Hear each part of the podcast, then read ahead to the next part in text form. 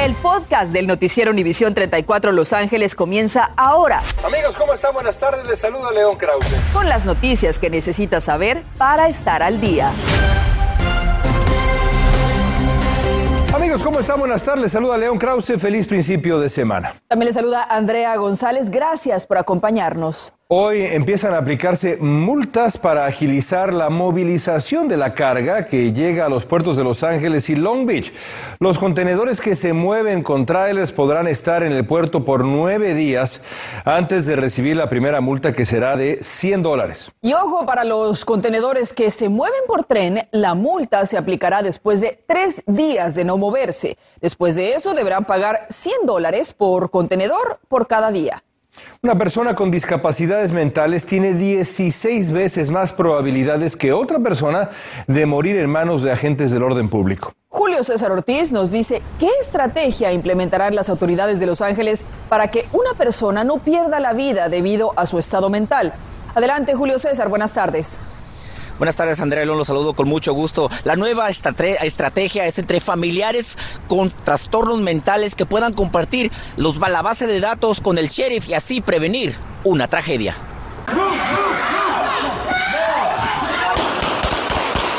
Al menos una de cada cuatro personas que fallecen bajo las balas de agencias del orden público a nivel nacional padece de autismo u otro trastorno mental que en el momento de tener contacto con un agente de la policía o sheriff se manifestó como una amenaza. It's a combination of training, information, techniques, uh, and uh, processes to put in place so that the, the community can really feel confident. Los policías tal vez no saben. Lo Para reducir esas estadísticas en su agencia, el sheriff del condado de Los Ángeles anunció la creación de una nueva estrategia denominada Alerta Especial, que le daría a la llamada de emergencia que involucra a una persona con alguna limitación mental, una clasificación especial. Van a estar armados con toda la información de su ser querido y cuál es su condición mental. Digamos que sea una persona de 30 años, grande, 6'2, 250 libras, con barba, pero con la capacidad mental de un niño de dos años.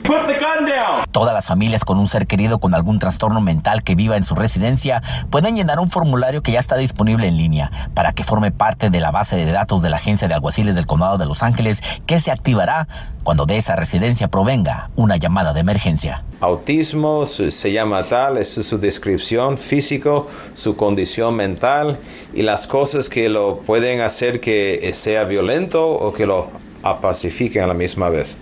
Por lo pronto el formulario solamente se ofrece en inglés y en español, pero pronto Andrea y León se ofrecerá en mandarín y en coreano. Visite este sitio de internet lasd.org diagonal special alert. Compartir estos datos podría salvarle la vida a su ser querido. Regreso con ustedes al estudio. Sin duda alguna. Gracias, Julio.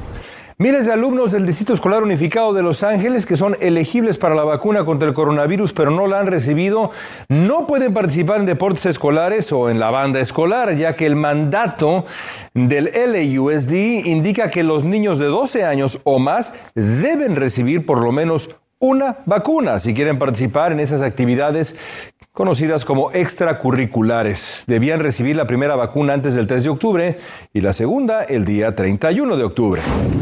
Por otra parte, se ha dicho que los adolescentes que no se han vacunado son más propensos a dar positivo en las pruebas de coronavirus que los adultos no vacunados. La doctora Bárbara Ferrer, directora de Salud Pública del Condado de Los Ángeles, dijo que esta tendencia es hasta ocho veces mayor y además es fácil que ellos propaguen el virus a otras personas. Nos vamos a otro tema. La renta de vivienda ha subido considerablemente a pesar de la pandemia. El año pasado aumentó en un 6% en ocho de las mayores ciudades del condado de Los Ángeles, pero el incremento que se ha registrado en Pasadena es de un 20%, mientras que en Los Ángeles subió en un 9.1%, algo que afecta a los inquilinos con menos posibilidades económicas aprendan sus derechos, que enforcen sus derechos, que no tengan miedo, este, empiecen a hablar entre ustedes, a, únanse, si tienen preguntas, llamen, los pueden llamar a la Unión de Vecinos, el Sindicato de Inquilinos de Los Ángeles, les podemos ayudar, este, y formen una unión adentro de su vivienda. Otras ciudades con aumentos considerables y donde no hay control de rentas son Burbank con un 14.7% y Glendale con un 14.5%, aunque en Long Beach el aumento es de prácticamente la mitad con un 7.2%.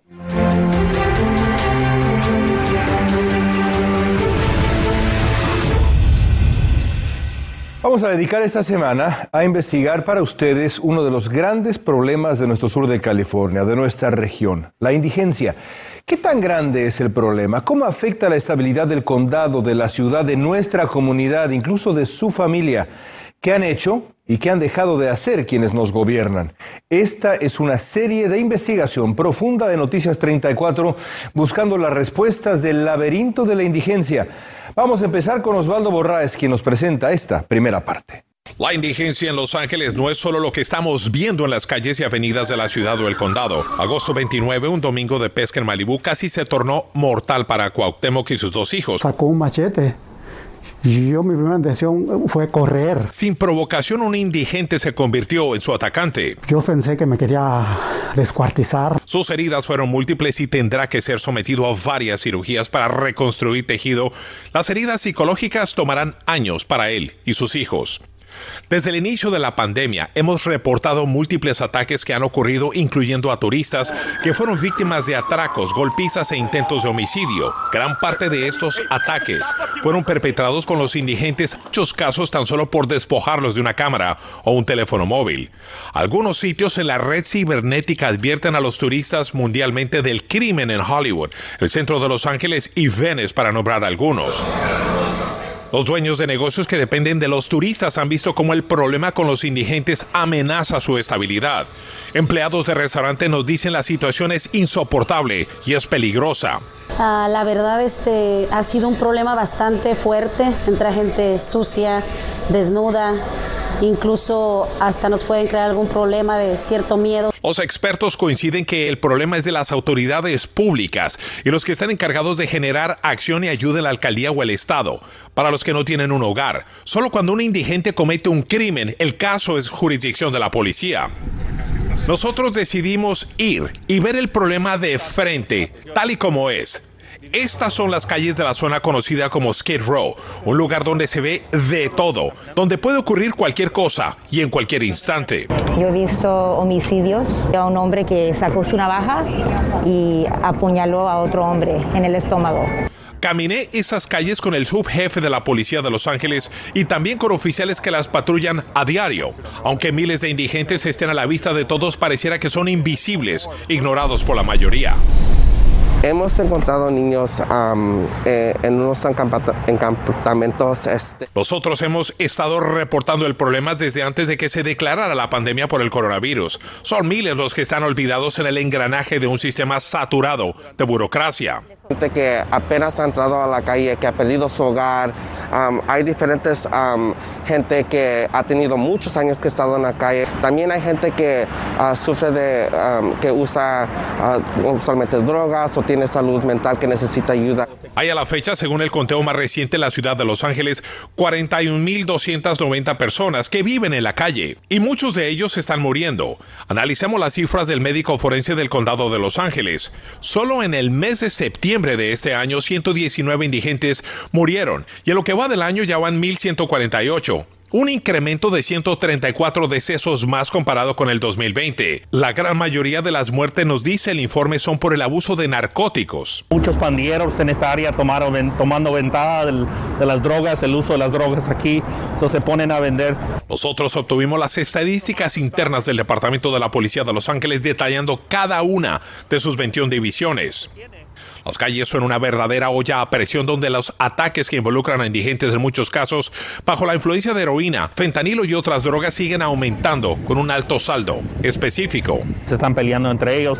Hemos visto muchos apuñalados y muchos balaceras en esta comunidad también. Son campamentos de indigentes que se han convertido en territorio pandilleril donde se ve la venta de armas, venta de propiedad robada y entre ellos se cobra derecho de piso y ha aumentado la compra y venta de seres humanos. It's just a mask, if you will, or a cover for underlying criminal activity. Trafficking, whether it be narcotics or human trafficking, uh, committing crimes of violence or property crimes in the area. Encontramos que el 60% de los crímenes más violentos que están ocurriendo en muchas de las calles de Skid Row son violaciones sexuales, asaltos, atracos y homicidios. Son, son crímenes horribles.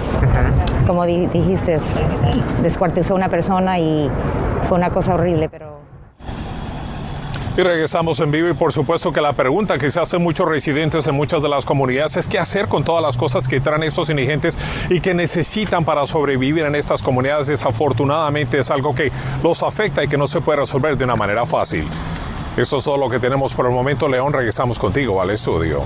Osvaldo, hay muchos indigentes en el área donde estás en estos momentos. Yo me encuentro en el área de Brentwood. Había un campamento que estaba completamente afuera sobre la calle San Vicente.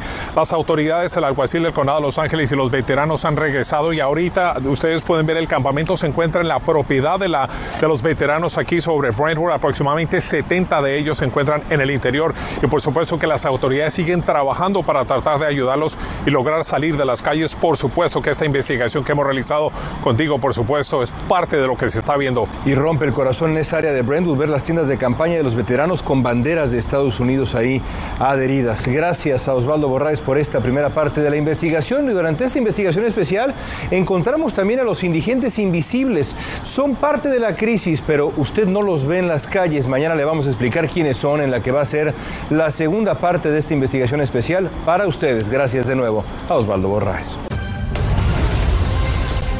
En instantes, asesinar a un perro le costó la libertad a este hombre. Le diremos cómo cometió ese acto cruel y cuánto tiempo va a estar en prisión federal.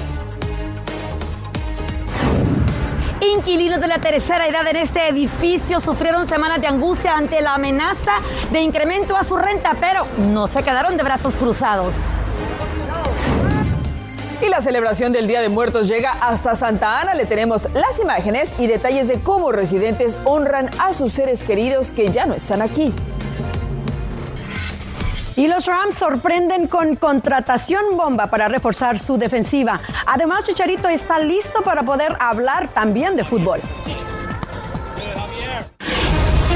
Estás escuchando el podcast del noticiero Univisión 34 Los Ángeles. Hoy respondimos al llamado de los residentes de la tercera edad de un edificio de apartamentos en Boyle Heights con novedades después de sufrir meses de angustia ante la amenaza de que el copropietario les quisiera subir el alquiler. Norma Roque estuvo ahí con ellos, está con ellos y tiene la historia. Luchamos con toda la fuerza de señoras grandes, pero luchamos. Quien así se expresa tiene 80 años de edad y 16 de residir en los apartamentos para personas de la tercera edad Cornell Village en Ball Heights. Vive del seguro social. Yo estoy pagando 850 y recibo 9.30, ¿de dónde íbamos a pagar tanto dinero? En Noticias Univisión 34 les presentamos su angustia el 29 de septiembre ante la notificación que el copropietario del edificio, Albert Otero, les había dado afectaría a 17 de los 48 inquilinos. Querían darles a un incremento de 30 a 60% de incremento de renta, que no nomás es una injusticia, pero también es ilegal. Sin embargo, de acuerdo con el activista Fernando Ramírez de la organización Unión de Vecinos, existe en estos momentos un código penal 396 que en California prohíbe más del 10% de incremento en el alquiler en zonas vulnerables de desastres naturales como esta. Por lo que hicieron delegaciones a los concejales ah, para ponerle presión a los concejales como a Kevin de León para tratar de, de agarrar el apoyo y sí apoyó. Con este triunfo. La promesa es de que no nos van a subir, que hasta dentro de un año vamos a ver que van a cambiar. La promesa del copropietario les acaba de llegar a través de esta carta. Muy buenas tardes, señor Otero. Les saluda Norma Roque. Hoy le dejamos un mensaje telefónico al dueño y estamos a la espera de su respuesta. Mientras tanto, los arrendatarios celebran su victoria. Los inquilinos también tienen una copia de esta carta del concejal del Distrito 14, Kevin de León, dirigida al dueño del edificio donde le dice que no es posible ningún incremento a menos que sea autorizado por el condado de Los Ángeles. Para más información sobre sus derechos puede llamar a la Unión de Vecinos 323-908-3454. En Bojáis en vivo soy Norma Roque, regresamos a los estudios. Gracias Norma.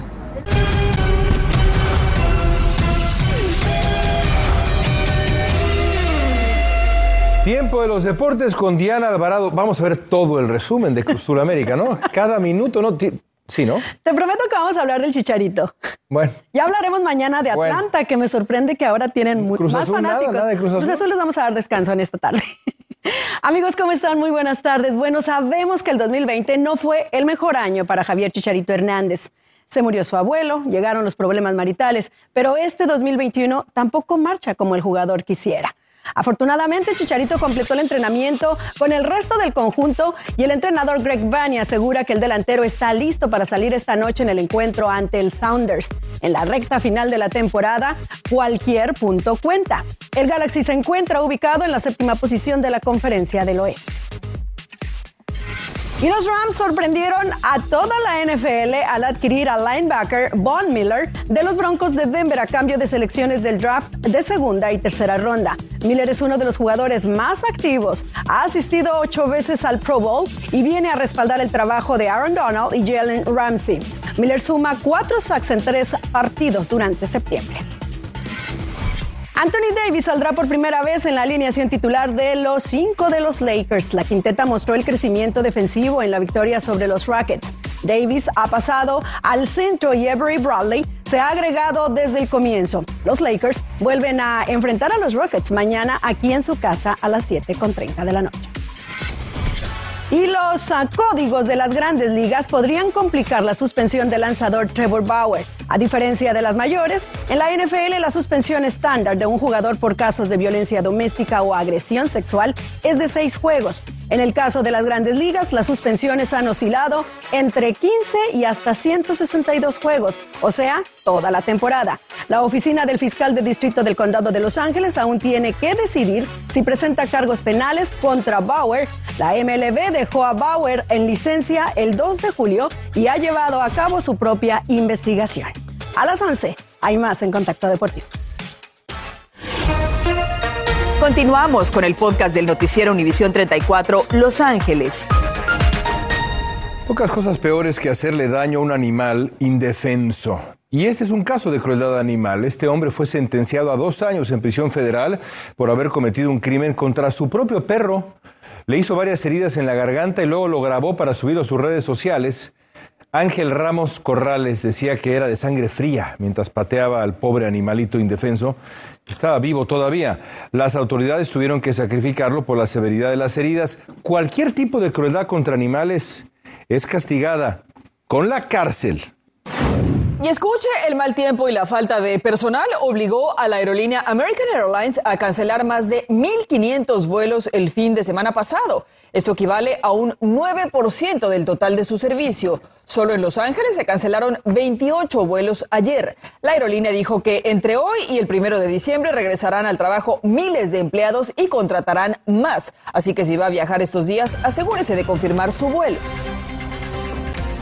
La celebración del Día de Muertos, lo sabemos, es un día especial. Vean nada más que elaborado y colorido altar de muertos erigió la familia Alfaro para recordar y recibir la visita de sus muertos, quienes se cree vienen a disfrutar de la comida ofrecida y del olor del cempasúchil, la flor. Esta maravillosa ofrenda se está exhibiendo en el 90, 92.8 de la calle Sur.